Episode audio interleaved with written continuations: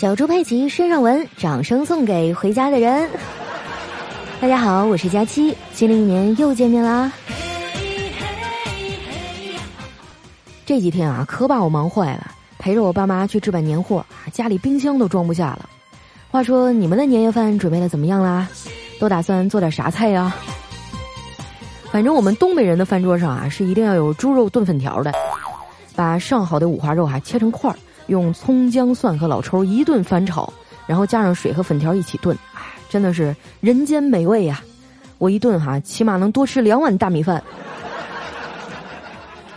昨天啊，我妈就炖了一大锅，家里几个熊孩子啊吃的兴高采烈，眼看着最后一块肥肉啊被我妈夹到了孙女的碗里，我怒从心头起，恶向胆边生啊！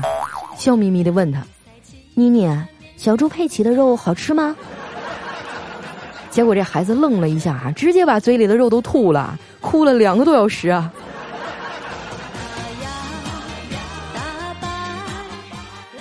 不知道你们啊有没有看过小猪佩奇的动画片儿？哎，没错，就是那一家人都长得像吹风机的那个。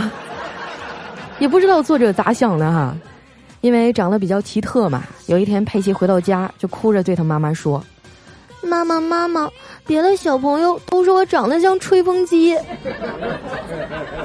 然后猪妈妈呀，心疼的说：“乖，下次说话的时候啊，离妈妈远一点啊，别把我的头发吹乱了。”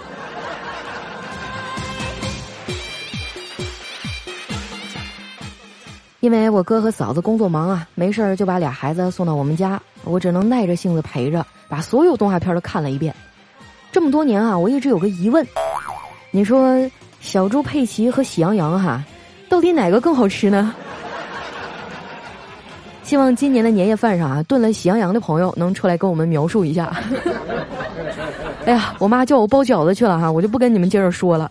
那最后再一次祝大家春节快乐，好好休息啊，过一个白白胖胖的新年。我是佳期，我们下次再见，拜拜。